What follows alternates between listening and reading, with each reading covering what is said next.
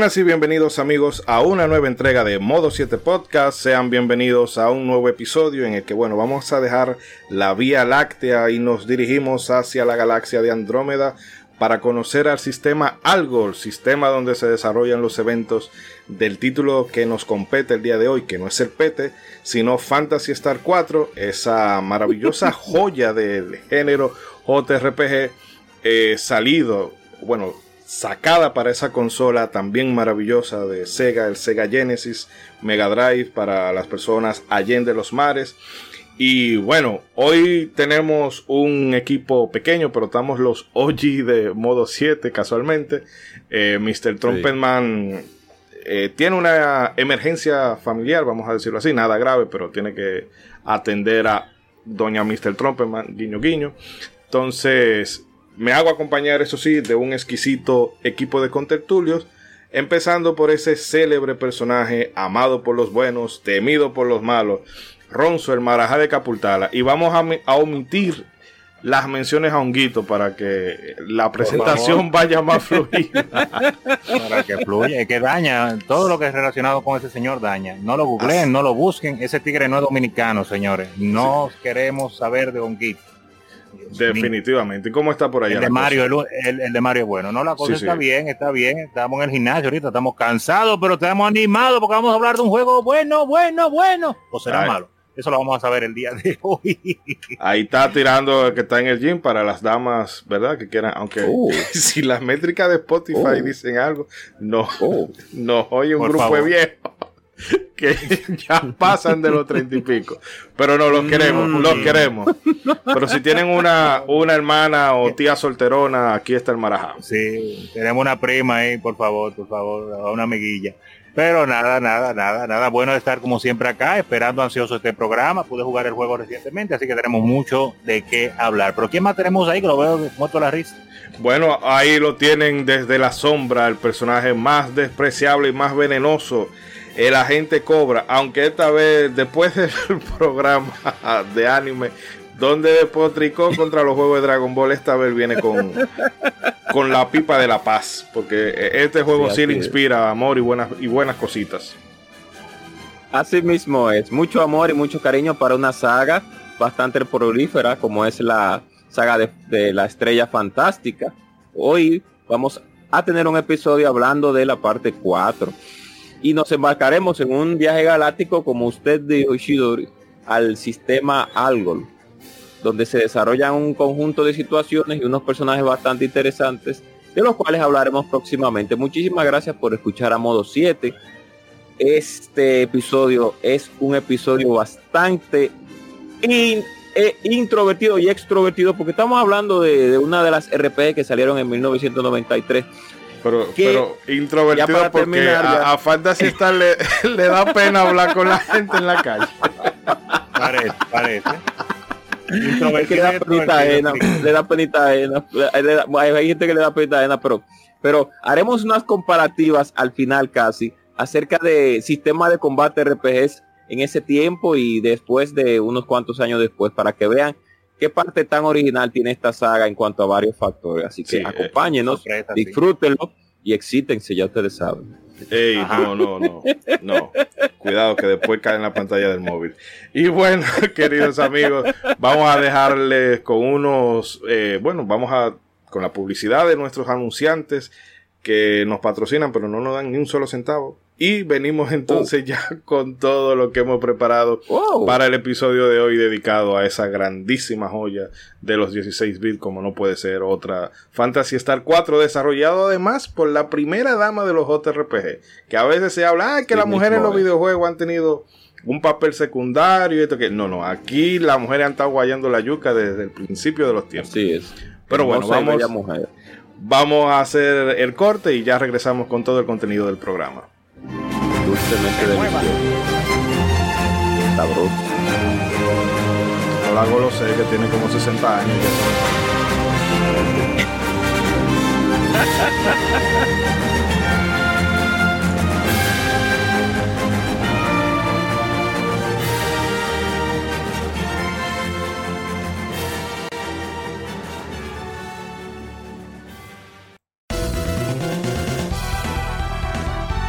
Visita nuestra web modo7podcast.com donde tendrás acceso a todos nuestros episodios en la mejor calidad disponible. Además puedes convertirte en uno de nuestros productores ejecutivos accediendo al link de nuestra página de Coffee. También estamos en todas tus plataformas de podcast favoritas. Y no olvides que tus comentarios y sugerencias son importantes para nosotros. No te despegues y continúa en Modo 7 Podcast.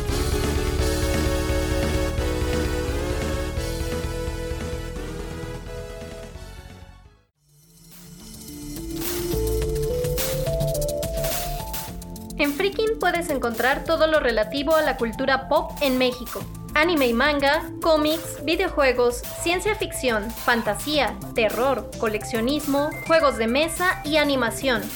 Descubre podcasts y creadores de contenido que a ti te interesan, además de eventos y tiendas en línea. Descarga la app, es gratuita, disponible en iOS y Android.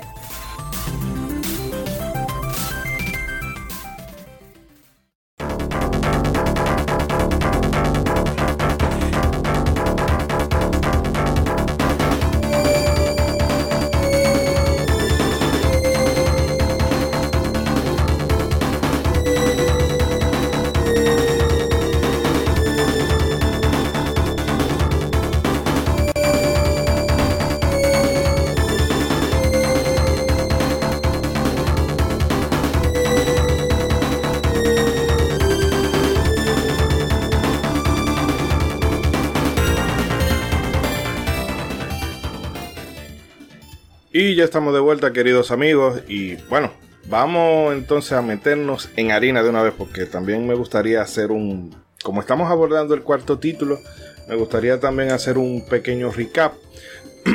Pero antes, bueno, vamos a hacer una valoración breve de, del catálogo de JRPG de Sega Genesis, porque si bien el Super Nintendo quizás en cantidad y no me atrevería a decir en calidad porque aquí hay pocos, pero con bastante pedigrí. Eh, no sé, me gustaría que ustedes dieran una valoración general del catálogo de JRPG, vuelvo a repetir, en el Sega Genesis concretamente. Bien. Igual. 34, ¿no?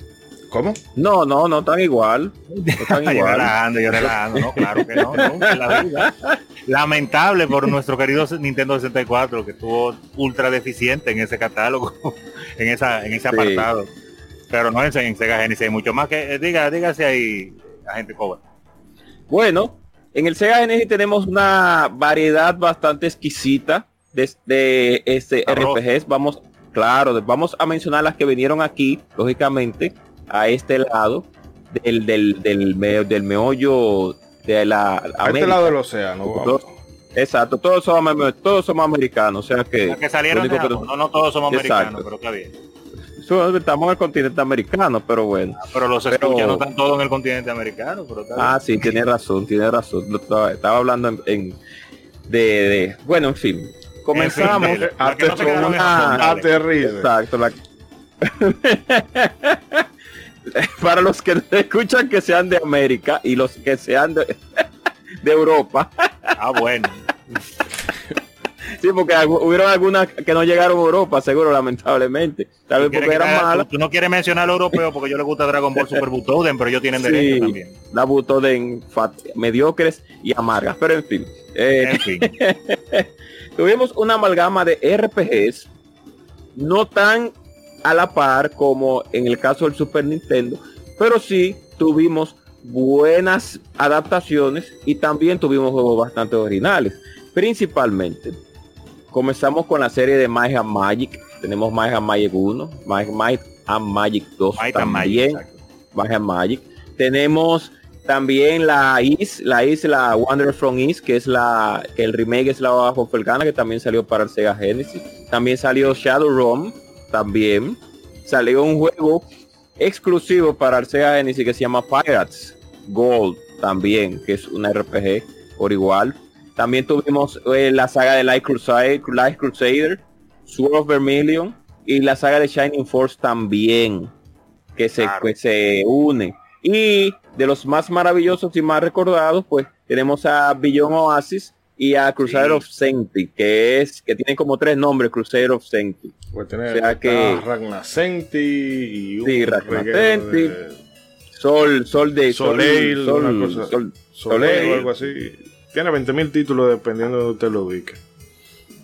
Y también tenemos dentro de esa larga lista también, pues unos cuantos juegos un poco más eh, por así decirlo, adultos, que fue el Inmortal, que salió solamente para el Sega Genesis, para computadora, pero estamos hablando de Sega Genesis en cuestión también.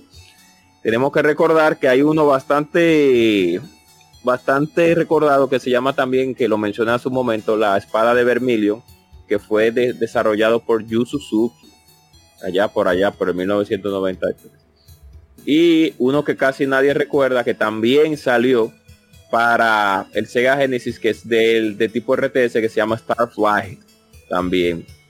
O sea que los, las RPG que teníamos en Sega Genesis, claro está, no eran, no es que no eran a la par a la de Super Nintendo, sino que eran muy diferentes a la de Super Nintendo. Y en general, pues, la gran mayoría de Sega Genesis fueron muy diferentes a la de Super Nintendo, que, los, que eso es lo que hace que el aparato sea también más especial. Porque no, a pesar de que habían conversiones multiplataforma para los ambos, pues habían ciertos títulos Only for que eran muy, muy, muy, muy, muy diferentes a lo que veíamos regularmente en el Super Nintendo. Pero bueno, Ronzo, eh, hecho este breve preámbulo del catálogo de, Sega Genesis, ¿qué tal pues si usted... el programa ya? Sí. ¿Qué tal si usted oh. nos cuenta un poco de, del background de la saga Fantasy Star? Está bien, está bien. Sabemos que a usted le gusta hablar de background, pero en este caso de juegos. Así que vamos a hablar. I like big, but and I cannot lie. I cannot lie. no, claro, claro. El background. Sí, no, pero claro, tenemos que hablar un poco de detalles. Y siendo Fantasy Star 4, pues la entrega que da cierre a los eventos que ocurren en el sistema Algol, el sistema solar Algol en el juego, pues conviene hacer un pequeño resumen histórico previo a los eventos de este título. En 1987, Sega lanza al mercado la primera entrega de Fantasy Star. Este juego, como hemos citado en episodios anteriores, estuvo encabezado por Yugi Naka y por Rieko Kodama, quienes además fueron figuras claves en la creación de Sonic junto a Naoto Oshima. La trama de este primer título inicia en el planeta Palma y nos, y nos contaba pues la historia de Alice, quien tras presenciar la ejecución de su hermano comienza una rebelión contra el rey Lashiek. Su viaje la lleva por planetas como Motavia y de Solis, donde descubre la existencia de Dark Force, una entidad que ocasiona el caos en el sistema planetario. En 1989, Fantasy Star 2 nos llevaría hasta mil años después de los eventos de la primera entrega y nos contaría la historia de Rolf y de Ney, quienes investigan la causa de una plaga de biomonstruos en el planeta Motavia, planeta desértico en la primera entrega, pero que ahora gracias a un sistema de terraformación controlado por Mother Brain, por Madre Cerebro, se ha convertido en un paraíso verde. La premisa de este juego es simple, pero llega a convertirse en una de las tramas más oscuras del género, lo que queda más acentuado por su final agridulce. Ya para 1990 llegaría Fantasy Star 3, Fantasy Star 3, pero este juego no solo tiene lugar, no solo tiene lugar mil años después de los eventos del 4, sino que además estuvo a cargo de un equipo distinto al de las anteriores, debido a que por aquella época pues el desarrollo de Sonic estaba a toda marcha. Haciendo una pausa eh, momentánea ahí, eh, me gustaría comentar que eh, es verdad que ese equipo era ese equipo era premium, porque entonces crean Fantasy Star, crean Sonic y sabemos muchos otros juegos más en los que han estado involucrados. Y es, se diría que son éxito tras éxito. Lástima que la compañía tomó en general tanta malas decisiones en los 90, pero de que el talento lo tenían, lo tenían, ¿eh? Sí, y, y, brevemente a mí me gustaría recordar que de Rieko Kodama hablamos en el episodio eh, donde hablábamos de mujeres importantes en la industria del videojuego. ¿Ah? Y también me alegra mucho el hecho de ver que ella todavía sigue siendo una parte muy activa de Sega, aunque claro, ya más eh, parece que en la parte administrativa, pero esta mujer eh, estuvo involucrada en el 1, en el 2. Eh, eh, también el RPG de Magic Naro Rayear para, para el Sega Saturn. Hizo también, estuvo también ¿Cómo se llama el RPG? Magic Knight of Rayear. Ah, ok. Rayar. o, o Rayar. Mayenal o Rugia. Oh, Eh, el Ay. caso es que también estaba en el Sky of Arcadia y of vemos, Arcadia. y vemos que una mujer que ella en el desarrollo de los juegos ella puede ser líder del equipo, pero también se pone a guayar la yuca con los otros demás, con los otros eh, integrantes del equipo. Exacto. Eh, Pero nada más palabras. enseñando, sí, que no es nada más, mira, hazme esto, hazme esto, sino que ella dice, ven, vamos a hacer esto, vamos a hacer lo otro, porque también, y que el equipo de Fantasy Star, yo creo que no habían, no llegaban ni a 10 personas. Eran como seis, cuatro, seis personas para el primero. Exacto. Eh, que ahí Yuji Naka, que también y todo le tiramos mierda por lo... Le tiramos eh, su candelazo, Sí, su por, por- por su forma de ser, pero ese, sus malas actitudes. ese diseño de los Dungeons del Fantasy Star del primero, eh, con ese pseudo 3D, óyeme, para un juego de Master System, Dios mío, qué brutal se ve eso. En esa Sí. época. Diga épico. Eric, cualquier cosa que quiera comentar. No, simplemente eso, que la saga de Fantasy Star comenzó en el sistema maestro en el 1987. Realmente llegó, por así decirlo, tarde, porque ya el Nintendo Entertainment System pues tenía ya una línea bastante sólida de RPGs en lo que en cierto punto realmente porque No, no, en- no, en- no estaba- en no estaba tan sólida todavía. no estaba tan sólida pero en cierto punto ya había solidificar.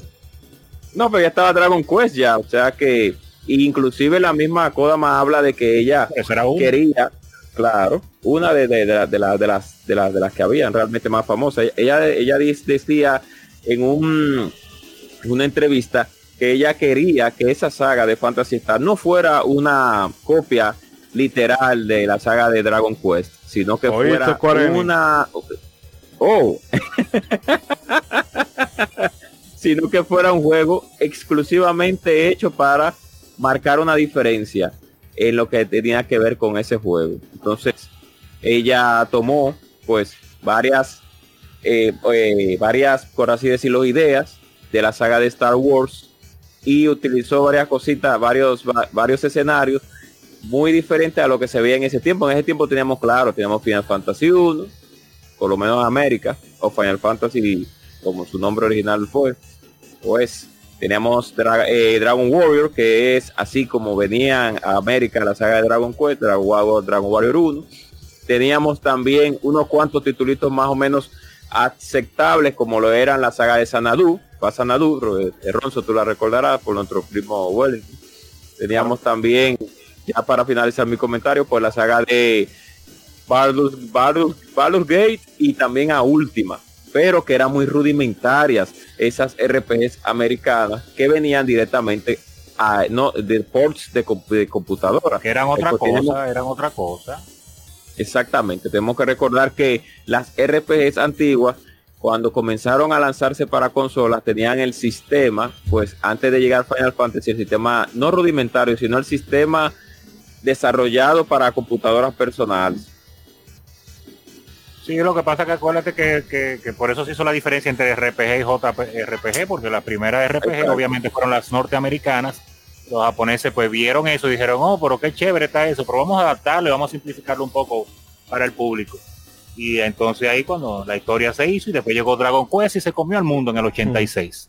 Pero por eso te menciono ahorita que no era que estaba tan solidificado, porque Dragon Quest, que fue la que prácticamente, creo que se puede decir que fue la que inició el mundo de los JRPG, pues fue en el 86 y ya entonces en el 87 ya viene saliendo Fantasy Star inmediatamente, junto con Final Fantasy, o sea, fue como que empezó la, la, catarata y la cascada de, de JRP, de- después que vieron que eso se podía hacer, dijeron, no, pero se pueden simplificar esas RPG yankees y que se, jueguen más fácil y, y que se sientan un poquito anime, vamos a hacerlo así.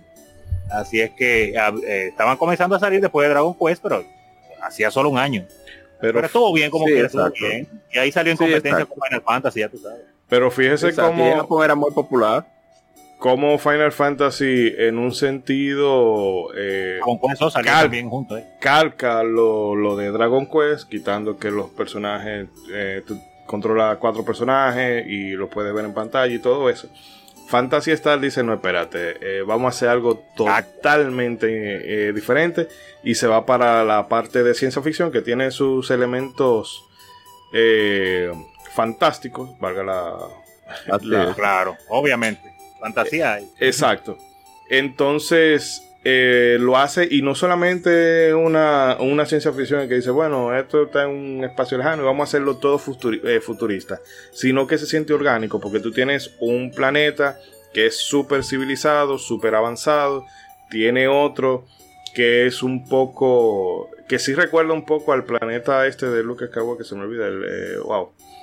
Eh, exacto, sí que hay 20.000 una galaxia muy lejana y muy grande, pero todos los eventos de Star Wars oh. parece que no, salen de Tatooine. El caso es oh. que eh, tú tienes un planeta desértico que te recuerda un poco eso, y luego tiene otro planeta que ya incluye otra raza y es todo más gélido, en fin, que eh, lo supieron hacer porque tú te lo crees dentro de la limitante que puede ser un juego de Master System. Tienes eh, todo un ecosistema y tú te crees que es un planeta variado, eh, son planetas variados, porque eso mismo pasa aquí con nuestro sistema solar. Tú tienes la Tierra muy habitable, pero tiene un planeta más frío, tiene uno que está hecho de gas y todas las cosas. Y luego eh, lo que hacen con el Fantasy Star 2, que yo estuve leyendo algunas cositas para empaparme del tema, lo tengo pendiente para, un momento futuro. Pero, óigame, los temas que se tocan ahí, eh, eh, hay que hay un genocidio a escala planetaria en un momento dado de la historia. No voy a entrar en spoiler para no, eh, no dañar las cosas. Pero caramba, o sea, para un RPG de 1989, un juego que tocaron una historia así, hablo ya concretamente del Final, de, Final Fantasy, del Fantasy Star 2. La verdad es que ese equipo se la comió, en buen dominicano. Se la comieron, se la comieron. Iba a decir también que interesante el dato, como usted menciona, de que querían hacer las cosas diferentes desde el principio. Entonces me parece interesante la historia de Fantasy Star 1, que lo primero que hace es que matan al que hubiera sido el protagonista, que es el hermano de Al. Mata al hombre ya, eh, arriba el matriarcado, y la mujer es la que toma el control de llevar la venganza, porque normalmente es un hombre que dice, voy a vengar a mi familia. Sí, eso era eso también marcó una pequeña diferencia porque no es ah, por hablar de un asunto de preferencia en lo que tiene que ver con el protagonista masculino, sino que ella quiso pues también marcar ese pedazo de, por así decirlo, de, de carisma, cual la hizo más seria de lo normal y viéramos en las manos de una mujer el destino de una, de, no de la galaxia, sino de a donde nos dirigiéramos específicamente. La verdad que sí. Y si alguien quiere decir algo de Fantasy Star 3. Fantasy Star 3. Lo único que voy a decir de Fantasy Star 3 es que, bueno, definitivamente, eh, ya como ya mencionamos, eh, fue un juego que no fue desarrollado por el mismo equipo porque estaban en haciendo la creación de Sonic ahí, entonces. Que fue, hecho, Sonic y. Fue hecho por la gente de. Wow, eh, los mismos desarrolladores de Golden Axe. Bueno, diferente aspecto, tanto en el aspecto gráfico como en muchas otras cosas. Es sus eh, fanáticos detractores, pero lamentablemente tiene más detractores que fanáticos. Y una cosa, lo único que iba a mencionar, que mencionamos hace un rato, que decíamos que ese juego eh, ocurre mil años después eh, de la 4, y en realidad ocurre, hay, hay una discusión con eso, porque el juego, como la historia se aleja del sistema solar de Algol, hay un, varias teorías. Hay una que indica que el juego se desarrolla primero al mismo tiempo que Fantasy Star 4 y después, más adelante en el futuro, otro que es definitivamente en el futuro. No se sabe bien. Y bueno, ahí tuvimos un pequeño cortecito, no sé si fue un espíritu chocarrero o qué, pero Ronzo, usted nos hablaba mm. de que Fantasy Star 3, la teoría dice que en un punto iba paralelo a los eventos de Fantasy Star 4, pero luego eh, no sé, tomaba otro rumbo o algo así. Sí, efectivamente que había ha habido muchas discusiones, bueno, obviamente entre fanáticos y gente de foros de internet con respecto a eso, que muchas veces indicaban que el juego, pues, Fantasy Star 3 era el juego último cronológicamente, que ocurría mil años después de la 4 en el futuro, otros decían que era a la par, pero la teoría más aceptada es que el juego comienza en línea de tiempo cronológicamente junto a Fantasy Star 4 y luego se aleja ya en el futuro, ya que en Fantasy Star 3 se manejan pues eh, varias generaciones de, personajes. Entonces, como no hay información clara de, de, de, de, de- ciertos datos de cuanto a fecha de, año, en que- cómo se maneja el juego de la 3, pues entonces se ha llegado más o menos a ese consenso realmente. Pero todavía sigue siendo debate eso en cuanto a la historia, porque es que aparecen personajes de, de, de la 3 también salen en la 4 y hay- hay un show ahí, hay un show grandísimo. Sí, Pero como este programa no es de la 3, Sí, bueno, no. Y, y además de eso, y dígalo, suele. por Yo sé que si usted no suelta veneno, Sí. no acaba tranquila la noche. Ah, dale, dale. disculpen el sonido. Bien. Más de que fue de las cuatro versiones anteriores, o de las dos versiones anteriores y de la versión inferior a la 4 de, de manera distópica, pues el, el prefijo, no el prefijo, no, sino el, el enclave, el enclave de la generación de la perdición le cae bastante bien. Fantasy Star 3, la generación de la perdición le El cae nombre, como el anillo al dedo. Sí, el nombre. Totalmente. Parece que yo sabía Porque lo que, literalmente. Sí, sabía lo que Pero le ha mandado arena, le ha mandado arena este juego. sí. Ellos sabían lo que realmente lo que venía y por eso le pusieron esa, ¿cómo se diría? Ese, ese bueno, E- ese lo después del nombre. Este subtítulo exacto, la generación de la perdición. ¿Qué pasó con la generación de la perdición? Que, como dijimos anteriormente, pues fue desarrollado por otro equipo, porque ya el equipo anterior pues estaba teniendo mucho trabajo con sagas renombradas, que ya hemos hablado de ellas anteriormente. creando a Sonic, creando a Sonic. Exacto, creando a Sonic, etcétera, etcétera, etcétera. Y es una de las, es una de las, es una de las eh, de la, del número, mejor dicho, es el número menos recordado, además de que, por así decirlo, como fue un equipo bastante diferente al regular, pues el nivel de calidad no es igual a las anteriores. O sea que, por más que se brinque y salte, Fantasy Star 3, la generación de la perdición, no, nunca va a ser recordada. Bien. Eh, eh, Fantasy Star 3 es como la Terminator 3, que- No, y ese tucutum, tucutum, tucutum, cuando tú empiezas la, pa- la batalla que se queda ahí. Oye, aunque le dieron, loop, aunque le dieron buen, buen review, le dieron buen review en algunas revistas, pero No, parece no, que fueron pagadas. sus, sus el juego. pero tiene bueno, su fanaticada, tiene su fanaticada y mucha gente que habla muy bien de ese juego, pero estamos hablando de la 4 hoy. Estamos hablando de la Ay, sí, síganos, es que vamos a continuar. siga contándonos cosas de la 4, Ronzo. Claro, claro, pues eh, continuando hablando de que tras la salida de Fantasy Star 3, pues el equipo que desarrolló la segunda parte, pues sintió el deseo de hacer su, pues, su último juego para darle conclusión a la serie.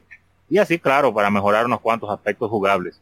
Y pues claro, su oportunidad de oro llegó cuando Sega les pidió que se pusieran a trabajar en una nueva secuela.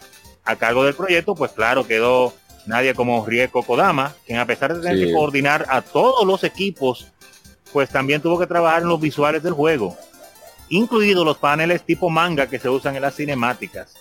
Pues como codirector y guionista que estuvo pues Toru Yoshida, mientras que los diálogos e ilustraciones que vemos a lo largo de esta entrega corrieron por cuenta de Akinori Nishiyama. Uno de los aspectos más interesantes de Fantasy Star 4 es su sistema de batalla, diseñado por Kazuyoshi Tsugawa, en el cual pues no solo podremos mezclar varias técnicas de nuestros personajes para crear combinaciones devastadoras, sino que Oh. permite guardar comandos para utilizarlos de forma predeterminada cuando así lo queramos, agregando de esa manera un componente estratégico al juego. En la música de este juego pues teníamos a Izuho Numata, Hippo en los créditos, quien repetía las labores desde Fantasy Star 3 y que en esta ocasión se hacía acompañar de Masaki Nakagaki en ambos casos. Esta saga pues constituye su trabajo más reconocido. Haciendo claro está la pausa obligatoria en esta entre, en esta parte, pues tenemos que primero alabar el que nuevamente quedara a cargo del proyecto Rieko Kodama para mantener, ustedes saben, cohesión de, de esta saga. Me, me llama la atención que ya tuvo también que trabajar en los paneles de los visuales y esas cosas, porque que hay veces que hay Sí, jefes que se montan en la silla. Sí, de hecho ya Sí, no, empezó te digo que hay gente que haciendo, Ajá. que ya empezó, Ya comenzó haciendo- eh, ilustraciones para un Así juego ahí es, random de es. boxeo.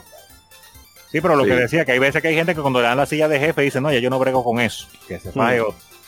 Sin embargo, el cuidado y el mismo que le tienen al juego, pues ya dijo, no, espérate, déjame asegurarme aquí, vamos a trabajarlo esto, yo no hay problema, metemos mano. Una una hot grama. Ella es una hot grama ahora mismo. Cuidado. Ya, no, no, respete, señores. ¿Cómo que hot grama? No, no, respete. Una, nasty, una una señora- nasty grama. No, no, con, con riesgo no. Una, una señora que se ve que tú llegas a la La casa y te da, grama. y te da. Té con galletica. Oreo, por favor, no haga No, eso. ella, para su edad ella se ve bastante bien, la señora. Oye, oye. Espero que tenga un esposo que la sepa mínimo, complacer. mínimo Soldier Boy tenemos nosotros aquí. Sí, Soldier Boy. Soldier Boy. Tenemos aquí. Una mujer que debe No, ser ella- venerada. Una MILF y una hot grama, o sea que se ve bastante bien para su edad realmente. Ojalá que su Pero esposo es un hombre. rencoroso, no perdona a nadie. Pero el Perdona, caso no, es, perdona. Señora Riesco, perdónenos, perdónenos. Mire, vamos a hablar del sistema de batalla, mejor vamos a dejar Vamos- hablar de los vamos sexy a tronar. But, sí, no, pero No, se ve muy bien para su edad realmente. Ah, bueno. pero bueno, antes de, a mí Ok, me Vamos a gustaría, tronar. lo- ¿eh? espera, que a mí Ok. me gustaría O- nasty, comentar, nasty grama. espere, espere, espere, que. Dele, dele. antes Dele, que dele. cualquier cosa, yo creo que para mí y el punto que quizás desluce a- al, al Fantasy Star 4 en comparación a otros títulos contemporáneos, pero de, del Super Nintendo. Y esto no solamente pasa con Fantasy Star, sino también con cosas como Shining Force, 3, eh, Shining Force 2 y sobre todo eh, el 1. Bueno, el 2 es más melódico, que por lo menos se salva en esa Sí. parte. Pero yo creo que la banda sonora de, del Fantasy Star 4 es como que lo que siento que le falta como algo. Tiene varios... A mí los dos temas que más me gustan de ese juego casualmente son arreglo del primer Fantasy Star, que son para algunos dungeons. Y eh, el tema de, de cuando tú peleas contra Sio y sobre todo el, Sí. del, el del último jefe Ay, me gusta tío. porque te da, tiene una cosa, no sé, como ominosa, como de, mira, tú, esto es una fuerza intergaláctica que debarata todo y tú realmente la música te transmite eso. Pero luego como que en el, en el medio siento que le, eh, siento que le faltan eh, piezas que lo hagan como un poquito más memorable. Y mira que ahí tenemos escenas de, de muertes muy lamentables. Y uno diría, caray, si el tema hubiese tenido un poquito más de, de punch, eh, hubiese quedado algo, no sé, algo tipo Aeris o. Forever Sí. o cosas por el estilo. Exacto. Eso es para yo quitar, lo- eso es para yo quitar Sí. lo único negativo que yo pudiera decir del juego. Y ojo que la- pudiera más o menos sacar. Ese es el pequeño venenito, pero sí es una realidad. Realmente las partituras lamentablemente no son recordadas o no son muy recordadas realmente por ese detalle. Aunque yo pienso y creo que estamos hablando eh, Ronzo y yo hace unos hace un día o dos que a pesar de todo pues el por así decirlo el, el estilo de juego ameritaba a veces ciertas músicas de ese tipo porque estamos hablando de de viajes interplanetarios y no estamos ya hablando como en, eh, de, de lo que tiene que ver con con ciertos momentos en lugares hist- no históricos no sino en lugares Medieval estáticos sino así. que es, no exacto. Vamos a decirlo así porque regularmente las RPG y las JRPG se enfocaban mucho en esos temas en, la- en los temas medievales. Pero este no, este se iba un poco más allá, se iba un poco más al estilo futurista, no tan futurista, pero sí a un consomé, por así decirlo, a un, no, a una paella, a una paella interplanetaria para nuestros queridos Ya, amigos una de paella España. interplanetaria. El diatre. No, ojo que como bien. música para juegos sci-fi, yo creo que le queda, porque realmente por los temas Sí, que lo no que debería ser algo como de que muy, hey, happy, vamos a salvar el mundo y todo. No, es que tú estás en un sitio Exacto. que, un- Es que- unos mundos que es se están eso es lo que muriendo. yo creo. Es lo que yo creo que el juego, vamos a decir que melodiosamente las melodías, las sinfonías que tiene, no son para tanto para uno de que sentarse y que wow, déjame llenar mi, mi celular de esta música y sentarme a escucharla por largos ratos. Sin embargo, en el juego en sí, para mí funcionan perfectamente. O sea, para cada escena, para cada parte, la música de las peleas que se lamentablemente se repite bastante, Sin embargo, es rápida el tipo de acción que lleva el juego, que, es rápida y a veces se siente hasta frenético si tú aceleras la velocidad. Yo creo que tanto la música como los sonidos y todo está hecho más para ambientar que para, que para coleccionar. Entonces, para coleccionar, yo no creo que tú vayas a sacar, que dame sacar el soundtrack de Fantasy Star 4 y meterlo a mi celular y ponerme a escucharlo. No, no, para nada. Sin embargo, para mi juego en sí y para lo que está ocurriendo, en la temática que lleva, la velocidad a la que va ese juego y el sistema que salió, que también creo que es parte importante de eso para que aproveche mejor eh, la capacidad del sonido de Sega. Yo creo que, que ahí estuvo bien, estuvo bien. Lo malo que no, tú no puedes decir, wow, déjame sacar esta canción para, para yo escucharla, como pasa con otros juegos, como la, clásica Final Fantasy Dragon Quest, que tienen sinfonías que usted la, la, vive así, wow, y la, y la disfruta. Eso no lo tiene. Hubiera, podido, exacto, hubieran podido tener una música más tecno realmente, pudieran haberlo tenido. Yo creo que ellos no forzaron el mingo por eso, porque la Fantasy Star 1 contempla ciertas partituras como eh, en formato tecno. Me hubiera gustado que la música para la batalla contra sí hubiera sido, claro, un poquito más orquestada, más, por así decirlo, más eh, vocalizada, porque es una pelea con un mago, un mago un mago tecnológico, por así decirlo. Por así decirlo. No, pero yo creo que le, yo creo que con su cabellito negro, muy sexy el CEO con su cabellito negro y sus capas y todo él. Que me acuerda sí, eso yo iba a decir que Fantasy Star 4 a mí me recuerda un anime noventero, tipo Slayer o ¿cómo que se llama esto? de de Dosu Elf o cosas por el estilo. Que todo noventero, incluso desde el sentido del humor. Eh, óyeme, una cosa que a mí me, se me hace grato, que eso yo siento que le hacen falta a los JRPG de ahora, que, se quieren tomar oh. como la cosa demasiado en serio y mucho drama y mucho el protagonista es un emo y todo eso. No, a mí diálogos oh. que sean, eh, que sean concisos, que me expliquen mucho sin tenerme que tirarme cuatro, cuatro o seis cajas de, diálogo del prota diciendo que se siente mal porque nadie lo entiende. Eh, historia más lesbiana, más lesbiana, que más lesbiana, eh, más liviana, mm, ricolino. y más, no, no, aquí no se fomenta, no, no, no, no se fomenta. y yo no sé, cosa como más, más liviana, pero como mm, eh, bien planteada sin querer sonar como muy profundo y filosófico. Exacto, exacto. ojalá siempre lo hicieran así, pero no siempre sucede así. Pero si quieren hacer historias más lesbianas, yo no, no tengo queja. No, también, oh. también la acepto, también la acepto. Estamos, abiertos a todo, aquí no tenemos problema con eso. Iba a decir aunque, que, ah. diga. que aunque cuidado con el aunque hablando, Rosso, mejor hable usted.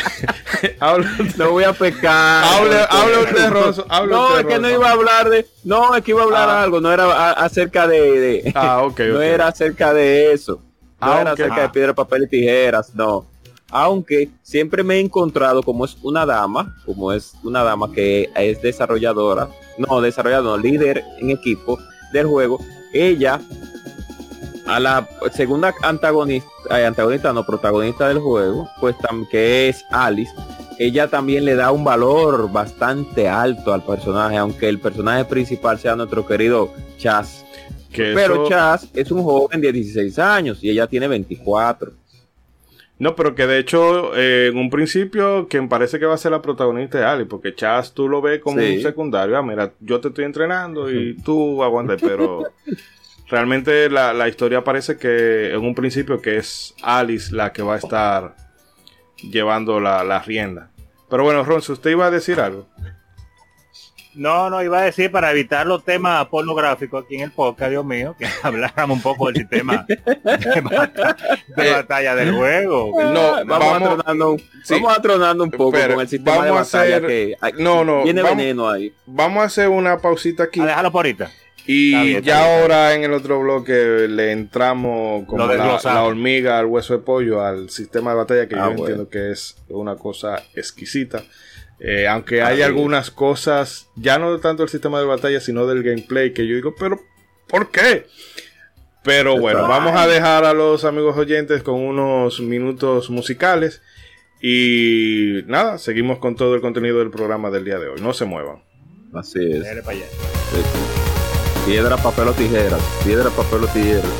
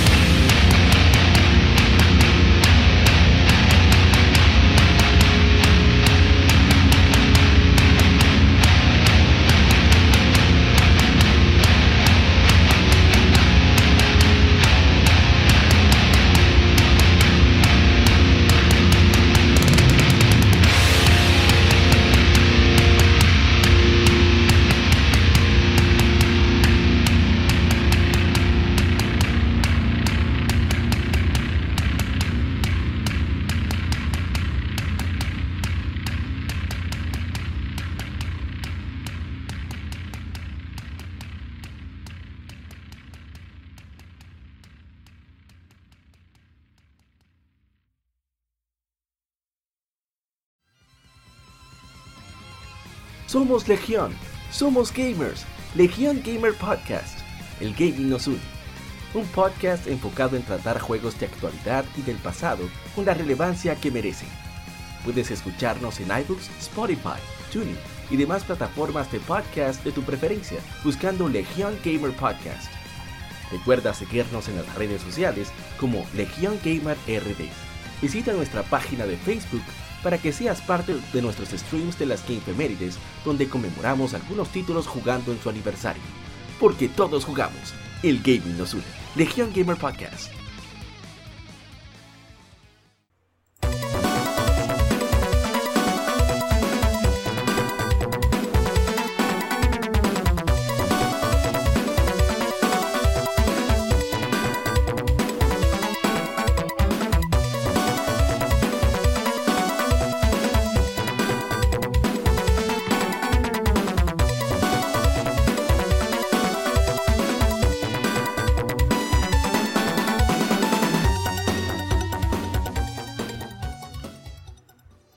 Y bien amigos, ya estamos de vuelta, no gracias a Este.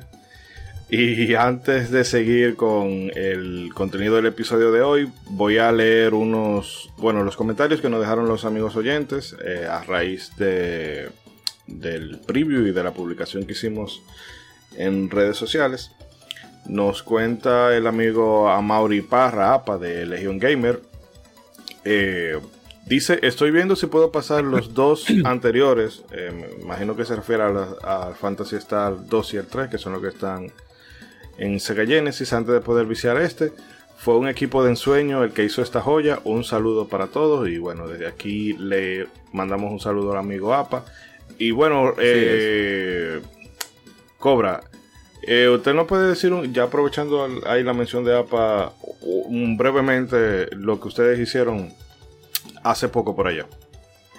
Sí, tuvimos un especial de qué tipo de sistema de batalla prefiere usted en las RPGs actuales, enfocándonos principalmente en las RPGs japonesas, aunque las RPGs de este lado del mundo pues también se están dirigidas a eso, a lo que tiene que ver con el sistema activo, que es el sistema que se está utilizando actualmente en muchas RPGs en general, o el sistema por turnos, que es el sistema antiguo que se utilizaba en, sagas como Final Fantasy, que es la que más conocemos con ese estilo, y Dragon Quest. Así que nos la pasamos muy bien, estableciendo diferencias y hablando de, sagas y también escuchando al público acerca de su preferencia. Nos dimos cuenta de que el público realmente tiene una preferencia específicamente muy, muy particular, al igual que nosotros. Así que pásense por Legion Gamer y escuchen ese episodio que acabamos de subir hace unos cuantos días atrás. Así que ya ustedes saben, ¿eh? La, eh, cuña, pauta para la cuña. Ahí tienen la, la invitación. Y bueno, continúo con los comentarios. Nos dice el amigo Iván de Pixel Sonoro. Yo en su día no lo conocí y ahora no soy capaz de engancharme con él. En su día sé que también me hubiese costado por el tema del idioma el amigo arroba cruzlink, que le mandamos un saludo afectuoso desde, acá, que siempre está presente por el grupo de Telegram. Señores, nosotros tenemos un grupo un grupo de Telegram que no lo promocionamos mucho, pero dense la vuelta por allá. Voy a poner el enlace aquí en, este episodio. Bueno, eh, Cruzlink nos dice, eh, tuve que esperar al collection de GBA, recuerdo a Riz y maldecir a Sega por hacerme esperar tanto, además de que de dejarse el 4. Volví a probar en Drinkas, pero la saga era muy diferente. Pero la diferencia es online. Con, los online. En efecto. Así mismo es. son bastante buenos, por cierto. Sí, de hecho, no fue un remaster que sacaron del 2, que está para Xbox y no sé si lo van a sacar para sí, otra consola. Ya, ya salí, sí, ya salió para Steam ya y creo que también para PlayStation 4. Estoy ansioso por ponerle las manos realmente, porque ha sido una saga que, a pesar del cambio que tuvo, pues se ha, sido, se ha ido solidificando y así ha sido manteniendo la calidad, que es lo importante. La, la Fantasy Star Online 2 es muy buena y está ahí ya, ya pueden probarlo. Todo lo que le guste el género RPG online, claro, así es, es. bueno ver que la, saga sigue siendo longeva. Eh, y nos dice también arroba prof rayita abajo Itachi Me lo pasé hace poquito, en su día me flipaba pese a no entender nada de inglés, pero es que a día de hoy lo he disfrutado como pocos. Gran historia, magnífica banda sonora, maravillosos personajes, la única pega quizás sea la cantidad de combates aleatorios jodidos. Eh, bueno, mucho sí. Yo se puede escapar de casi todo, pero está bien. Sí, no, y de hecho yo creo que hay parte en lo como que el juego te chancea. Eh, porque yo llegué a pasar por zona, entrar a una habitación a solamente recoger un cofre y salir y rogándole a Dios que no me jalaran y efectivamente no me jalaban. Efectivamente no te jalaban. Eh, el juego se cura contigo, dije, eh, está asustado, ¿eh? eh además de que la, Bueno, y vamos a terminar con, este último comentario para ya concluir con los amigos oyentes. arroba Lambert 0XD nos dice de toda la saga Fantasy Star es el que el juego que más me gusta, este es mi favorito. Un buen cierre para la saga, aunque está el 3 que no se sabe dónde se ubica. Bueno, Ronzo ya nos hacía un nos mostraba teoría de por dónde pudiera estar encausada la cosa. Y bueno, su, continua, eh, su comentario continúa diciendo, eh, pero el 4 es el que siempre recomiendo, no solo por su gameplay, sino por cómo se relata la historia, sus personajes. En resumen, el juego me gustó. Así que bueno. Muchísimas gracias a todos los que pasaron a dejar su comentario por aquí, que esto siempre enriquece el debate y nos ofrece otra perspectiva. ¿Usted iba a decir algo, eh, Cobra? Hablando sobre el en lo que tiene que ver con la jaladera, como decimos aquí en República Dominicana, cuando te llaman a una batalla o el encuentro a pelear, que dependiendo del RP, pues se ve directamente el enemigo en pantalla, o si no, el clásico, que te jalan directamente. Lo que digo es que el sistema de, no, de no de la batalla en sí, sino del, del jalar, a pesar de que no muchos como el que como uno de los como la persona que no escribió lo encuentro un poco tedioso, yo me lo encuentro justo, porque también, como había hablado con Ronzo anteriormente, el, la, el caminar específicamente no se siente tosco, o sea que los personajes caminan rápido a pesar de todo y las peleas, aunque sean, hay peleas que son, claro, son difíciles, pero tú tienes eh, una, primeramente te puedes escapar de casi todas las peleas y segundo, pues es bueno, es bueno que no se siente tan, la presión no se siente tan alta en cierto punto, o sea que puede ser que él, lo haya, él, lo haya, encontrado un poquito agresivo en ese aspecto, pero yo pienso que no, no es tan agresivo como Breath Fire 1, que ese sí es agresivo. eso, eso, es grave, eso es grave. Eso ya es, eso es violencia de violencia de género casi. Cuando estas cuatro son justos porque que es verdad que hay muchos pleitos, es verdad, pero tú caminas rapidísimo, si no te pusieran muchos pleitos. con esa velocidad tú encontrarás un pleito por, por cuadro a Chepa, con esa velocidad de que tiene y te dejan escapar del 99% de los pleitos en caso de que tú no lo quieras hacer y es rápido. O sea, te jalaron, entraste a la pelea, te escapaste, saliste rápido de la pelea y sigue tu camino como si nada. O sea, que es verdad que jalan mucho, pero pero pero una manera justa. Como menciona, comparativa con Breath Fire 1, Breath Fire 2 en, muchísimo, en muchísimas partes y, muchísimos otros juegos que son por turno, como la misma Final Fantasy. Que primero, para comenzar la pelea, es comienzo, la musiquita, la animación, después aparecen los personajes, después los enemigos y después a ver si te dejan ir, a ver. Sí. No, no, aquí es más que L y R, L y R y que, y que, y que se embalen, se embalan uno y dos y los otros se quedan ahí. Ah, en fin, Fantasy. ¿Tú sabes a la vez que a mí me mataron? Que yo presionando L y R esperando a que se embalen y no. Los enemigos tanto me tablazo y tituá, tituá, tituá. Pero bueno. Y se embalaban dos y, se embalaban tres y se quedaba uno ahí peleando con tres brontosaurios, dos tiranosaurios y dos malboros. Y tirando última de una vez, pam, pam. Dos meteos. Y tú no así, no, así, no. Y una molía y caplash. Sí, o el tremor, el tremor, que era la, guagua, la, el, la patana. El Merton, Merton. el Merton, sí, el Merton. Pero bueno, retomando, retomando la, eh, el, el combate de, Fantasy, de Fantasy Star 4 que es cierto que el, el encounter rate puede ser, bueno, el, la cantidad de combate aleatorio puede ser eh, un poquito abrumador a veces, pero el sistema de combate está diseñado para ser ágil, porque como decía eh, Ronzo, bueno, no sé si lo mencionamos en el bloque anterior, porque con, con el corte y la, no, no, interrupción. No, hay que mencionarlo.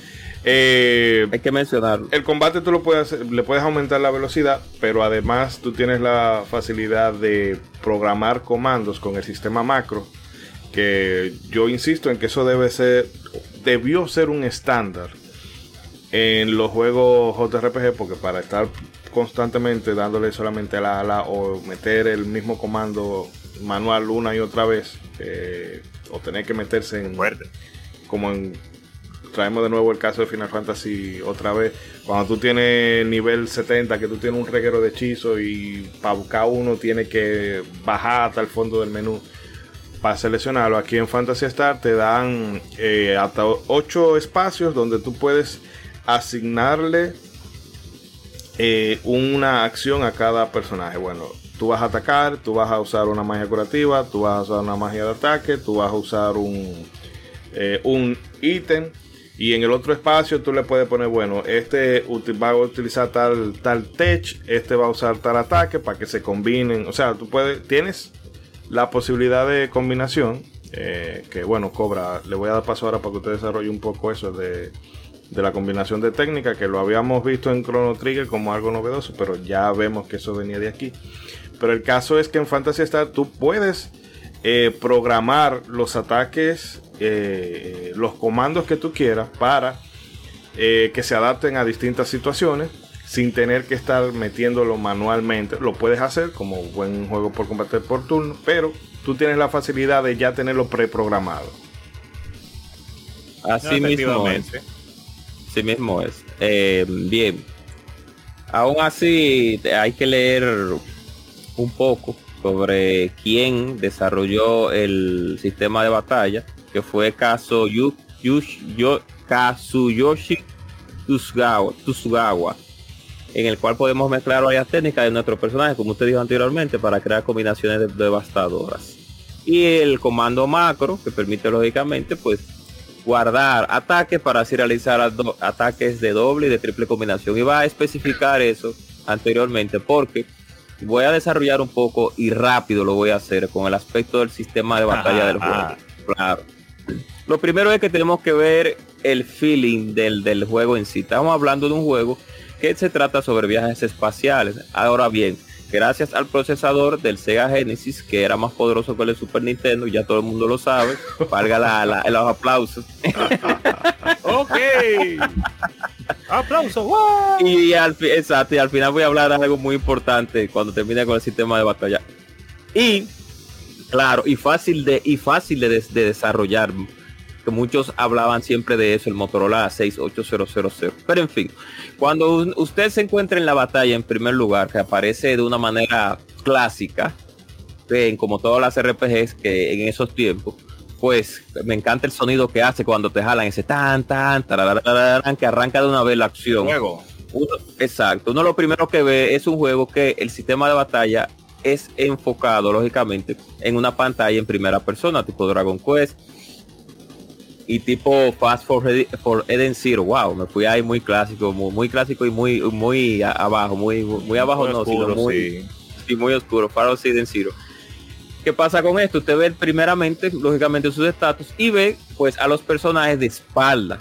Ahora bien, el punto está en que cuando usted va a realizar los ataques, dependiendo de la acción, pues hay una animación eso no es nada nuevo, lógicamente, porque se había visto en otros en otros géneros. En Final Fantasy regularmente usted ve a su personaje ajustando la acción. Pero aquí hay una pequeña diferencia.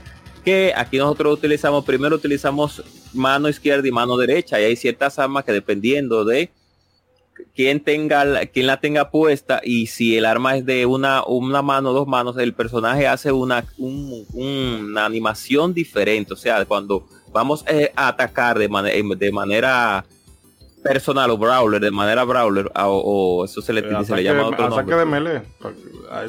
si ataque melee o físico, el personaje cambia de la pantalla y se ve en una animación atacando al enemigo.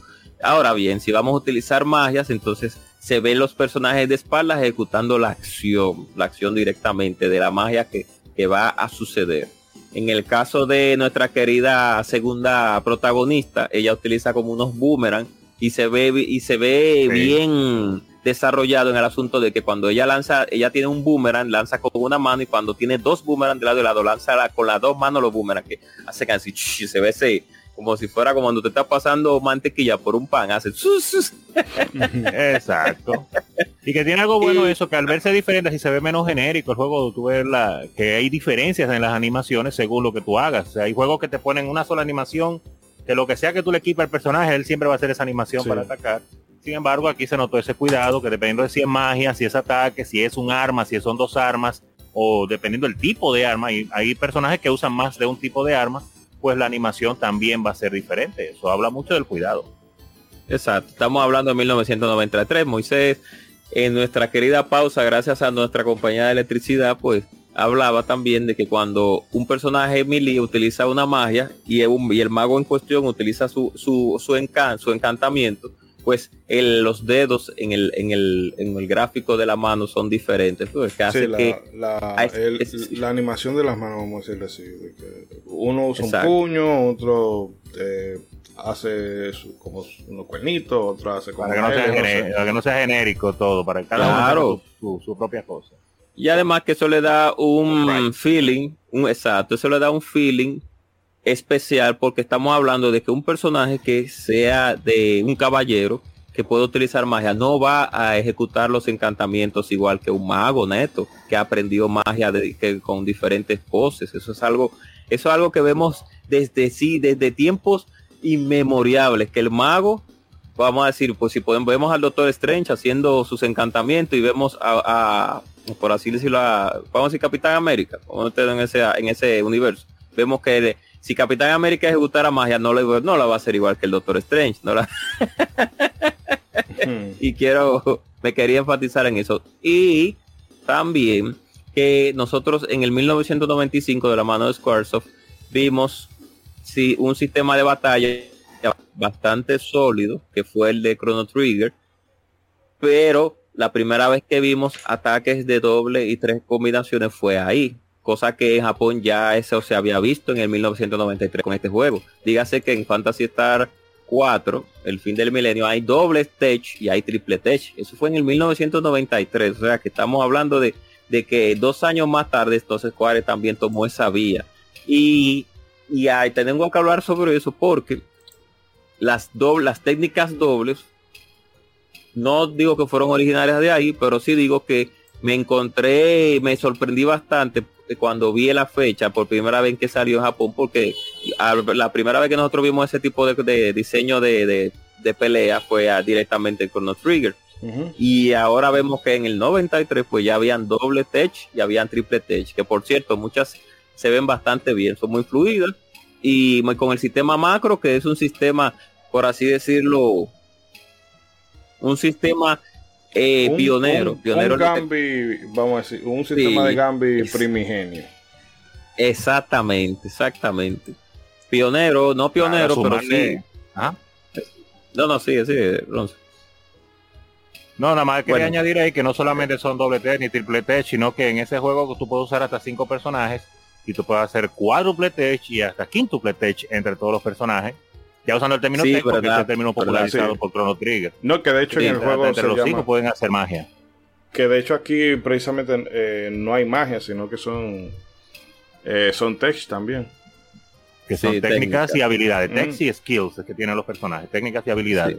Y efectivamente pueden juntarse de dos, de tres, de cuatro y hasta de cinco. Eh, que como tú mencionas, pues ya en el 93 ya este juego pionero con esto y sin embargo, pues se entiende que muchos no lo conociéramos porque entonces salió en Japón en el 93, pero vienen y lo traen para América y Europa en el 95. Hmm. Dos años más tarde, la tecnología avanzando muchísimo. Y entonces se topa cara a cara con, con peso pesado como el mismo Chrono Trigger. Y la gente, wow, pero mira, copiaron de allí. No, copiaron no. hace dos años. Exacto. hace dos años los japoneses ya habían visto eso. Y por ah, mi, mi antepenúltimo comentario es que los enemigos, también por, voy a decirlo así, para 1993, que pasa también con Breath of Fire, los, los enemigos se mueven. Los ataques de los enemigos son movibles, no como otras RPG, que tenemos que recordar cuál es recordar que son Final Fantasy que los personajes están ahí paralizados y solamente pues, flashean para tirar un ataque exacto. Estos sprites de, de Fantasy Star 4 son movibles. O sea, cada, todos los enemigos se, mueven. tienen animaciones. Se mueven, tanto para ataque como para como en estado, eh, eh, por así decirlo, en stand-by. Por así, decirlo. tranquilo. Qué bueno. Señores, eh, que hemos hablado un poquito de todo de Fantasy Star 4, pero para hacer un, un breve recuento de la historia, sin entrar en muchos detalles. Eh, como decíamos, esta es una secuela directa del Fantasy Star 2 y se ubica mil años después del llamado Gran Colapso. En esta ocasión nuestros héroes son eh, Chas y Alice, dos cazadores de Motavia. Bueno, Chas es un aprendiz, Alice es su maestra y bueno, se dedican a cazar monstruos y demás. Eh, ellos van tras la pista de Sio, líder de una secta que pone en peligro la estabilidad del planeta. Y bueno, a, lo largo de la aventura vamos a viajar a distintos puntos del sistema Algor. Eh, bueno, creo que son. Hay dos estaciones espaciales, tres planetas, contando el, Motavia, y hay hasta una locación que es un homenaje al, al primer Fantasy Star. Y bueno, el caso es que vamos a ir descubriendo los secretos de, detrás de la Dark Force y de la Dark Force. Y bueno, en este punto se supone que ya uno eh, le pone fin a la, amenaza, aunque como vemos, eh, los eventos en Fantasy Star 3 eh, pudieran dar a entender de que lo de aquí no fue tan definitivo, pero yo prefiero verlo como que este fue el cierre de, de la saga porque creo que todo está como más bien hilado. Como muchas personas, como muchas personas que definitivamente dicen que ya la saga fue el 1, el 2 y el 4 y el 3 no existió. Así es que esto nunca fue así. Como Final Fantasy no. Nunca, no, nunca, nunca pasó. Como Final Fantasy cuál, como cuál, como cuál. Era, perdón. ¿Cuál? Eh, que verdad que hay como Final Fantasy cuál. 7, 6, 7 8 y después saltaron al 10 8 por alguna razón, al 10, por alguna razón extraña. Saltaron a la 10, saltaron y, a la 10, no sé y, del, y del 10 al 15, y del 10 al, no, de 10, 11, no, 10, 12 y, y, y después 15. Pero eh, Dios mío. Una cosa que hablaba ahorita de la música, pero yo sí tengo otro otra quejita que sería el tema ajá. de lo poco de lo poco claro que es el juego, dándote información, por ejemplo, con, con los hechizos eh, y las armas, cuando tú las, bueno, el equipamiento en general, cuando tú lo compras en tienda, que bueno, la única guía que tú tienes es que en un, en un pueblo te vendían una espada de acero y en el otro te lo están vendiendo de, de, plata, entonces tú tienes que intuir por ahí de que el material es diferente, entonces es más fuerte, pero a veces tú encuentras un cofre, un arma que está que es más poderosa que la que tú vas a comprar en la tienda, pero te vas a dar cuenta de que es más poderosa después que tú gastaste los cuartos. Pero esas son es de hecho fue una decisión consciente de la misma Rieko que ella dijo que de hecho ella dijo que si fuera por ella eh, en, en The Solis la gente no hablara eh, una lengua humana. Teatre. La, la, la sugar, la sugar grammar. La, la, ya, ya, ya, ya, ya, hot. Pero bueno. se ve bien, la, se ve bien, la señora, se ve bien, para lado. La nasty grammar. Busca foto de la hija de la nieta. Pero bueno, eh, no sé si ustedes quieran comentar algún aspecto Sí, más del claro. juego antes de ir. Claro que sí. Claro, claro, claro. Claro, yo- claro que sí, que vamos. Diga, dale, Ronald, dale, eh, No, Ronald. y quería hacer un comentario, eh, nada más por, por hablar, lo que estamos hablando, la diferencia de tiempo, de que este juego, pues claro, la gente lo compara siempre ya, principalmente porque lo vinimos a conocer dos años después, acá con Chrono Trigger, con Breath of Fire 2, con muchísimos juegos que salieron en ese tiempo. Sin embargo, así como curiosidad adicional, yo estaba mirando los juegos que salieron en RPGs así en el 93 y mirando los juegos con los que de verdad debió competir Fantasy Star 4 en su año, fueron juegos como Séptima Saga, como Breath of Fire 1, Albe- Alberto Odisea, Ujú. Illusion of Gaia, Illusion of Time, eh, Lucia 1, Ogre Battle, la March of the Black Queen, la primera, creo que es esa. Y ya tú sabes, Secret of Mana y Chini for 2, eh, entre, entre otros. Entonces esos son los juegos con los que de verdad debió competir y cuando tú lo pones ahí, pues Fantasy Star 4 dice, wow. Entonces hay mucha gente que, claro, como lo, lo, conocimos después, lo comparaban ya con Final Fantasy 6, lo comparaban ya con Chrono Trigger, eh, con el mismo Bro Fire 2, con el mismo Lufia 2, entre otros, que aún así compite perfectamente, pero yo creo que si hubiera sido solamente en su año, pues hubiera estado cerca de los primeros lugares. Y impresiona, como vuelvo y digo, la, el asunto de, lo bien que ellos eh, prácticamente escucharon, me imagino, quejas de los jugadores para hacer que el gameplay fuera rápido, fuera heavy, fuera no, fuera incómodo, eh, eh, ni pesado y que la, manera en que avance el juego te mantenga como siempre sucediendo cosas y te mantenga siempre entretenido sin agobiarte demasiado, aunque tenga la dificultad que tiene, pero sin agobiarte con dungeons, con calabozos demasiado largos, ni, ni con jefes demasiado intrincados y esas cosas. Mm. Entonces ese juego en verdad, lo, malo, eh, como menciona Ishidori, pero al parecer decisión, eh, como usted menciona a propósito, primero lo de las armas, que no te dicen directamente cuánto te sube y cuánto te baja, sabiendo nosotros que ellos lo podían hacer ya en ese momento, pero no lo quisieron hacer porque ella no quiso, por hacerlo más realista el juego de la cuenta. Y el asunto de los ítems, que, claro, lo que mencionamos, que, que el ítem, cada ítem que tú consigues, y conseguiste 10 potiones, Eh, por decirlo así, cada una te va a ocupar un espacio en, tu, limitado inventario. Y son como cinco, como cinco, páginas, que tú tienes. De inventario, entonces te la, yo creo que también eso está hecho a propósito para que tú no te llenes de ítems eh, todo el tiempo, porque ellos claramente que lo podían hacer de manera diferente. Entonces son decisiones de ellos para hacer de alguna manera el juego, limitarlo para que tú no abuses demasiado del juego pero que son un poquito incómodas definitivamente para uno. Pero en realidad este juego está súper bien afinado, A mí me ah. encanta la manera en que lo afinaron. Aunque hay un momento en el que ya uno no necesita los ítems. Bueno, tal vez para Ren, que como es, eh, como tú no lo puedes curar con magia, el androide que te... puede revivir tampoco. Exacto, tiene que usar, aunque vuelven, como es humanoide, vuelve a la vida después que se acaba el combate. Después que se acaba el plate. Está en un jefe de embromate, tiene que usar un repair kit. Pero el caso es eso, que tienes tú que... Eh, o sea, los ítems llegan a un punto que ya tú no lo necesitas, pero a veces tú tienes que estar probando a ver qué es lo que hace la magia que tú tienes para ver si, si es la que cura, si es la que te da más agilidad. que, entiendo que eso viene bien, que entiendo que eso vino en, en, el manual en su día, pero como uno no tuvo esa dicha. Es posible, es posible.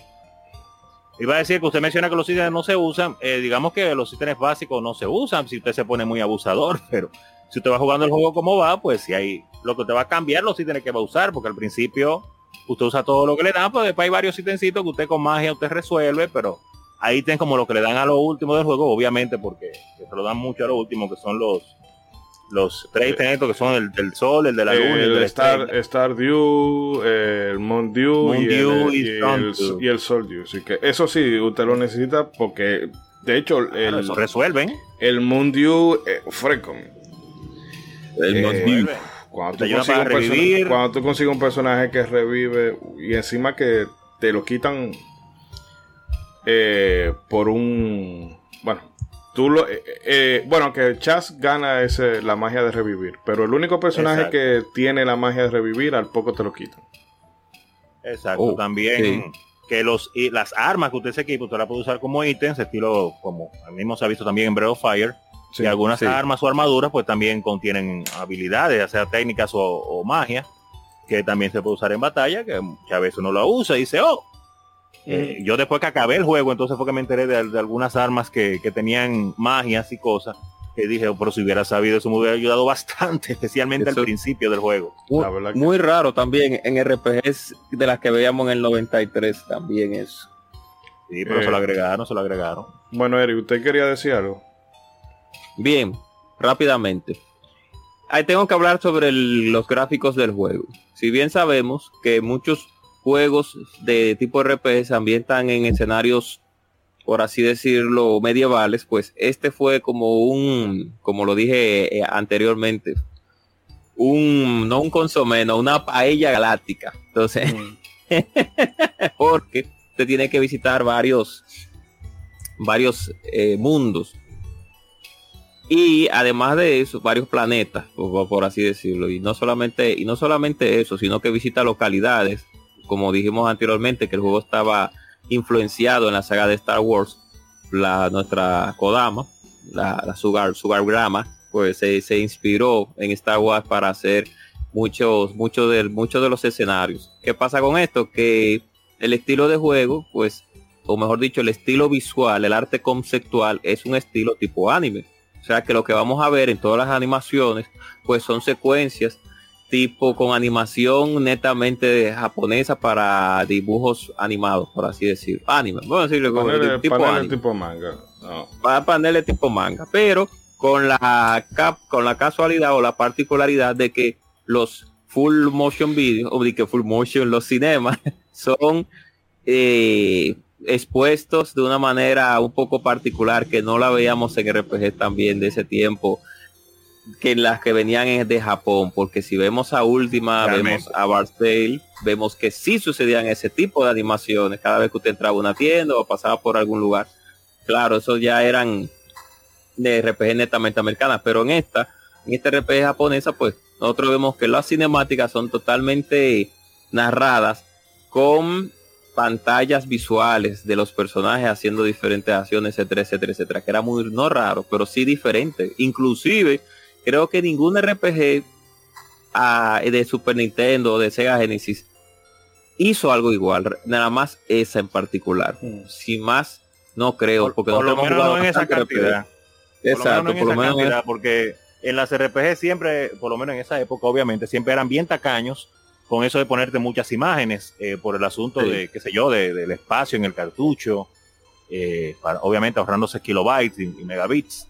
Entonces, en Fantasy Star 4 pareciera como que en un CD que lo están haciendo el juego. Tú dices, no, pero esto es Sega Genesis o Sega CD. Mm. Porque, o sea, para, para cada cosa que sucede en el juego, eh, cada vez que matas un jefe, cada vez que pasas un pedazo, te ponen pues eh, esos cinemas con muchas viñetas, muchos cuadros, estilo manga, eh, contándote la historia, todos muy diferentes. Entonces, eh, uno lo ve como normal ahora, pero en realidad en ese tiempo se- sabemos que eran muy tacaños las compañías con eso de agregar muchas gráficas. Te ponían una gráfica al principio, quizás, en el intro, te ponían una mitad del juego si pasaba algo muy importante, y luego ya tú tenías que esperar al final del juego para tú poder ver los personajes eh, en dibujos así grandes. Eh, y tú decías, ah, así es que se ve el personaje. Porque a veces que te pasaba el juego entero y tú no sabías cómo era realmente que se veía el personaje, cómo era el diseño, hasta el final. Y no en todos los juegos. Así que, y aquí parecía Exacto. que era gratis. las, las cinemáticas eran, como digo, eran, no, si- fueron, eran eh, o, fue, o son en tiempo real. eh, en el caso ya de las RPG convencionales japonesas, que no te ponían la ningún tipo de... juego. Mm. Exacto. Entonces, eh, fue un detallito bastante agradable y muy diferente para, para que viéramos la calidad de la producción con que tenía ese equipo. O sea Sí, que le dieron, le dieron. quería enfatizarme en eso. Eh, dígame. No, una, una cosa más que ya toca ir cerrando, pero no me gustaría hacerlo sin antes háganme su top 3 de los personajes favoritos del juego, que hay bastante. Bueno, no tanto, pero el party va Pero cambiando. Se mueven tanto que varían bastante. Que Sí. uno piensa que son muchísimos porque que varían y varían y varían. No te deja aburrirte el juego. Sí. Eh, no sé. Ah, ¿quién en mi caso, eh, qué sé yo, eh, eh, eh, me gusta, ay, ¿cómo que se llama el muchacho este que tiene el hacha, que tiene una cara de, de- de- Eh, Gris. gris, gris, sí. Me, me chocó el nombre, durísimo. pero es durísimo. Yo los personajes, yo desde que conocí a Descar en, en, en Luffy a 2, ya yo he quedado enamorado de los hacheros, entonces cuando aparece Mm. uno, ey, ey, sí, pero no enamorado de esa Mm. manera. Nunca en la vida. nunca. En, admi- en admiración, en admiración. En admiración. Está bien que los, los, ah, los tigres con hacha de Luffy a 2 también y de Luffy a 3 tienen el- la, la mención especial, pero hay que, hay que Decar, Decar, la verdad, marcó un antes y un después en ese juego. Así mismo es. Así mismo Entonces, eh, es. El señor de Caro. Exacto. Cuando veo que Gris se mete en el equipo con tanto afán, pero lo veo rústico el tigre dando su machetazo. Yo, ah, pues el tigre yo pensaba que no iba a servir para nada. No, él da durísimo, espérate. Ah, pero sirve para algo. Cuando me lo quitaban después por momentos, yo decía, no me lo quiten ese personaje que es el que resuelve. Ay, Dios mío. ¿Cuáles serían los otros dos? Eh, Oh, déjame top ver. tres. Ah, ok. No, Dos personajes Sí. más, déjame ver, aparte de Gris. Eh, déjame ver, eh, ¿cómo que se llama? Demi. ¿Cuál? Ah, por un pedazo, la androide rubia también. Ah, claro. Claro. Claro. el diseño. La cara está demasiado lolicón, no me gusta, Rubia pero el no. diseño me gusta. Ca- Cabello verde, cabello verde. Cabello verde, cabello verde, sí. Mm. Rubio verdoso. Porque cuando me lo dieron Mm. también me sentí muy bien ahí con la pistola y las cosas que tenía. Ya después te dan entonces al, al- al- al último androide que también resuelve bastante y es prácticamente lo mismo que ella. Pero fue más impresionante toparme con ella la- al principio, la primera vez, definitivamente. Obviamente, un personaje que, que a mí me gustó al principio, pues fue la, la protagonista, Alice. Pero eh, sabemos que tiene un destino funesto. Sí, así me es. cuando me la quitaron porque yo resolvía bien con ella. Y yo, ¡ey, la que resuelve ahí con, con área ataque! Y que de hecho ahí, no, me le de ahí, escudo, no me le ponga escudo. de ahí es que el juego se pone un poquito más difícil porque la Sí, ausencia porque se ella le te ayudaba Sí. mucho. Y Tu en, el, ausencia se me nota. Mm. y en el caso de usted, Cobra, Oh, el primer, el que más me gusta a mí es Raja. No, realmente no, pero me encanta la Raja, sí. sí. Eh, qué hermoso. Yo sabía que iba a venir por ahí. Ay, Dios mío. Ay, Dios mío. Ah, me La gusta. Rica, que está rica, que está bien rica. No, pero eh, Rica, ya sí, fuera de. rica, rica. Me- realmente a mí no me gustan mucho los personajes femeninos del RPG, tengo que admitirlo. Me gustan los machos, me gustan mis, mis hombres. normal. Pero Bien, bien. eh, a mí realmente me gustó Ren, que es el androide, claro, es el último que te da. Eh, por El rústico, o sea, el tigre. el rústico del satélite de Kuran. Así que el Siempre va señor directo al grano, con todo lo que hable directo al grano, Mm. no baraja, él no relaja. Hmm. Exacto. No me gustó Gris porque eh, físicamente, porque parece un, ¿qué es lo que parece? Un, Una un koala, un koala. Bueno, me gusta, Bueno, me gustó koala. Ren, exacto, me gustó Rica por el diseño que tiene, bien sabroso y bien jugoso, la típica chica gato, que mucho, das por mucho tiempo y en los 80 y en los 90 sí fue una, fue una, por así decirlo, un gimmick allá de Japón. Y Tendencia, yo siempre andaba con Rune, sí, una tendencia, yo siempre andaba con Rune porque era el mago que resuelve, el Sí. señor que siempre anda serio y, y resuelve. Hombre. Y, exacto, y bueno, esta tenía a Alice, pero cuando se la quitan a uno, y Chaz, el protagonista que siempre está ahí, el, el Tidus del, del equipo. Hay que eh, tenerlo obligado. Por así decirlo. Hay que tenerlo obligado, exacto. Hay que, Bueno, yo en mi otra. caso... le gusta raja, le, le gusta raja muy serio. No, a mí lo que me tripeaba de raja era de que vivía haciendo chistes malísimos todo el tiempo y, y él mismo se reía de él, eh, de ellos. Pero eso sí es verdad. Él vivía su vida él solo. En mi caso, o sea, a mí me gustan varios personajes de, de- pero los los que más me, me gustaron fueron primero Run, porque Run es como, eh, como decimos por aquí, la bestia. Que Sí, oye, Vegeta, el tigre Vegeta. resuelve. El tigre resuelve. Exacto, esa dinámica de, de, de Vegeta que él tiene con Chaz, pero que el tigre resuelve. Eh, desde luego Claro. Alice, que a mí me encanta porque ella todo es la real chapeadora. Que, ok, ¿tú quieres que llevarte cu- cuánto hay para eso? Ya, ah, que por favor sí. llévame allí. Sí, ¿cuánto hay para eso? Eso, ella ¿Cuánto no se movía. una vez. Ella no se movía si no era por cuarto. Y Ren, porque que, óyeme, cogía todos los golpes y, o sea, el tanque. Y encima que tenía, que tenía un fusil que caramba. Que Pero Chas bueno, como- mencionar Chas como Diga, diga, protagonista soy me, Chas. me gustaba. Eh, sí, diga que, Sí, que ya. ya tenemos que ir cerrando, ¿qué iba a decir? Sí, sí, no, ya lo que iba a decir era con respecto a, a eso. Bueno, lo que usted menciona, Chaz como protagonista no es que está mal, sino que, que está chévere. No es como Tidu, no, que uno le coge odio a veces. Pero Sí, eh, lo que iba a decir Zidane, otro como- de, de, como Zidane, Zidane. de no, que- esa ni existió, va para allá. Eh, eh, lo que iba a decir con respecto al sistema de batalla, que se me olvidó mencionar eso, que al principio tampoco lo sabía, que tú puedes cambiar el orden en que los personajes pues eh, están, cuál, Sí. cuál está primero, segundo, tercero, cuarto y quinto. Y dependiendo del orden, pues eso afecta también a quién los enemigos atacan más. O sea, es bueno poner el primero también. al más fuerte, al tanque, o cuando te dan los robots, pues tú pones los robots Al adelante, señor porque en caso de tanque, que los claro. maten, te reviven solo. Que aguanten fuerte. Que aguanten piña. exacto. Aguanten piña y adelante. Otro detallito del sistema de batalla. Pero no, vamos a cortar, pero pues este, este turno ha salido largo para que podamos ya ir al, al cierre. Dele ahí, Shidori. Sí, bueno, eh, vamos a dejarlos entonces eh, bueno, con otra promo y ya venimos con el cierre. Se nos han quedado un par de cositas de, de este juego, pero yo entiendo que lo mejor que puedes hacer si te gusta el género de las JRP es agarrar y echarle la mano. O sea, ha salido en varios collections, no sé si estará disponible en, Steam también. Y, y que es fácil, de jugar porque es rápido. Sí, no, no, y que es, fácil. Es. fácil de ubicarlo y fácil de ponerse con él. Y aún no habiendo jugado los otros anteriores, uno se entera bastante fácil de qué es lo que está ocurriendo. El juego te maneja muy bien. Bueno, pues entonces venimos ahora ya con la despedida por el día de hoy. Sí es. Y con fotos de Kodama. No. Nastigrama. Hotgrama. Mm.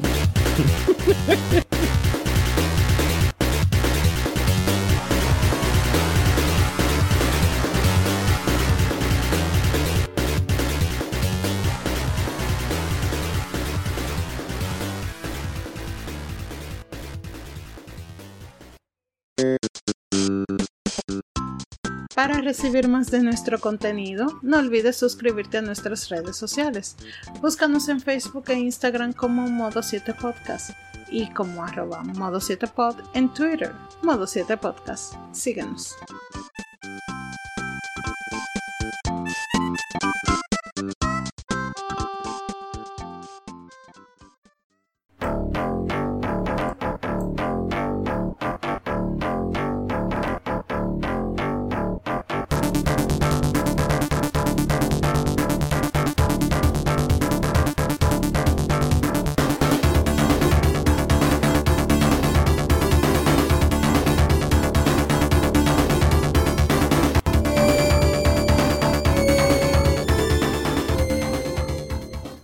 Y bien, amigas y amigos, esto es todo por esta ocasión. Esperando que hayan disfrutado de este eh, programa, de este maravilloso juego.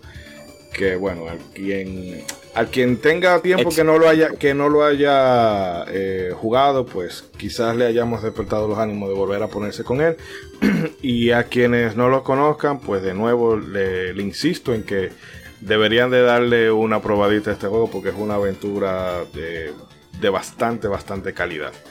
Pero bueno, chicos, como todos los buenos tiene que llegar a su final, paso entonces mm. a despedir en el mismo orden. Marajá.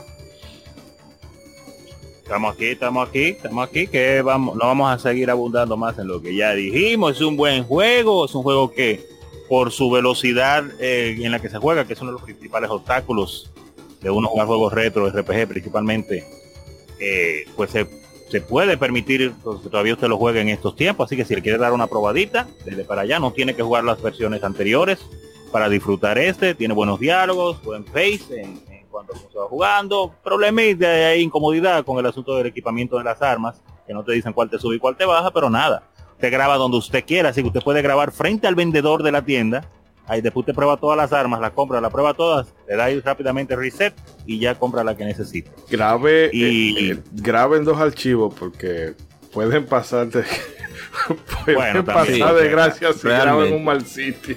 Ya, sí, ya lo sabes. el, clásico caso de que la facilidad de que te dan a veces juegan en tu contra, si puedes grabar en donde quieras. Eh, pero tiene tres, tres slots para eso ahí, así que no hay problema. Y es todo rápido, todo rápido. Ese juego se presta como Metroid para hacer speedruns. Yo creo que el, RPG que más, que mejor se puede usar para hacer un speedrun es este, de toda la historia de los RPGs. Y nada, eh, saliendo ya de, las palabras de Fantasy Star 4, agradecer como siempre a las personas que han estado con nosotros hasta este momento. Agradecer, claro, a mis contertulios, que son viejos y charlatanes, pero los queremos también. y, nada, eh, nos vemos en el próximo programa y le paso la palabra a la gente cobra. Bien, Fantasy Star 4 es y será pues una RPG japonesa con mucha calidad, ya que el equipo que estaba involucrado pues tiene un pedigrí. Ese sueño de Kodama de poder hacer una RPG de las tantas que ya le gustaba, pues se hizo realidad y inclusive tuvo una, dos y, cuatro, y una cuarta parte que es la tercera, porque no vamos a recordar la parte 3 que su nombre lo su nombre como lo indica la generación de la perdición fue eso mismo la perdición de Fantasy Star 4 es una RPG bastante bonita los ellos utilizaron unas buenas paletas de colores para el juego, a pesar de que el Sega Genesis no desplegaba, no despliega tantos millones de colores o tantos miles de colores, al igual, por muy poco, En comparación por a muy diferentes, exactamente en comparación a Super Nintendo, pero ellos hicieron un trabajo aceptable con eso también.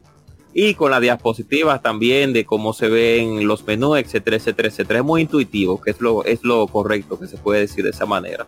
La saga de Fantasy Star Online todavía está vigente, o sea que la- hay un gusto, hay un gusto bastante popular a pesar de todo. Y inclusive se llegó a pelear bastante cuando la saga, cuando la saga de la, de la versión online, dígase la 2, no llegó a América. Muchas personas estaban esperando este juego hasta que por fin ah, ya vino para PlayStation 4 y Steam de este lado, porque ya en principio lo lanzaron para, ex, para el- la consola de Microsoft. Muchísimas gracias por escucharnos. Y dense una chequeadita si quieren para todos los amantes del RPG como somos nosotros aquí en modo 7 pues dense una chequeadita a este título que es un título que deja muy buen sabor de boca y tiene muchos elementos que son muy atractivos tanto para la época en que salió como actualmente para todo lo que nos gusta también. No los retros sino podríamos decir los retros pero lo, lo, lo de aquellos tiempos. Muchísimas gracias por escucharnos gracias por que están aquí. Recuerden hacer el bien y no miren aquí, como dijo Ishidori. Y recuerden que tenemos un especial de traseros. Que nos, Ok, que de traseros de los videojuegos que si tenemos que si hacer. llegamos a los 500 dólares en el cofre. Bueno, señores, que la le puedo mandar un- le puedo mandar fotos inéditas de Kodama de la Nasty Grama. Ojalá alguien lo oiga, la- ojalá abuela, alguien lo oiga y le meta y lo fune. Pero bueno, el caso es que creo que ya sobra, eh, sobran las palabras respecto a este juego. Solamente nos queda eso, reiterarle la invitación a jugarlo y también el agradecimiento por haber estado eh, durante este tiempo con nosotros. Perdón que se me está perdiendo un poquito la voz. El caso es que nos estaremos escuchando en un par de semanitas más con una charla libre. Y mientras tanto, ya ustedes saben, hagan bien y no miren a quién. Hasta la próxima. Ay, disfrútenlo. ay, Está por ahí, pásese por ahí, por Fantasy Star 4, pues. Eh, de- deben haber unos dojishi grandes de Fantasy Star 4. Como esos personajes no, anime. eso. Con la raja, Con con, el- raja me encanta el personaje de raja. Y con un personaje furro también, ya ustedes se imaginan. Y de rica, sí. Ay, y se llama Rica. Y se llama rica, está bien rica y deliciosa. se presta demasiado. Qué vagabundería.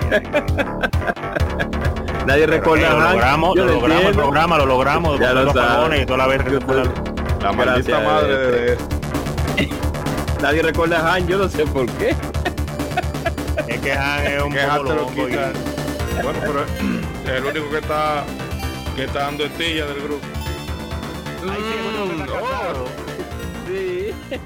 Ey, no hablamos de las bailarinas, de las, de las vedettes que salen bailando. nalga. Sí.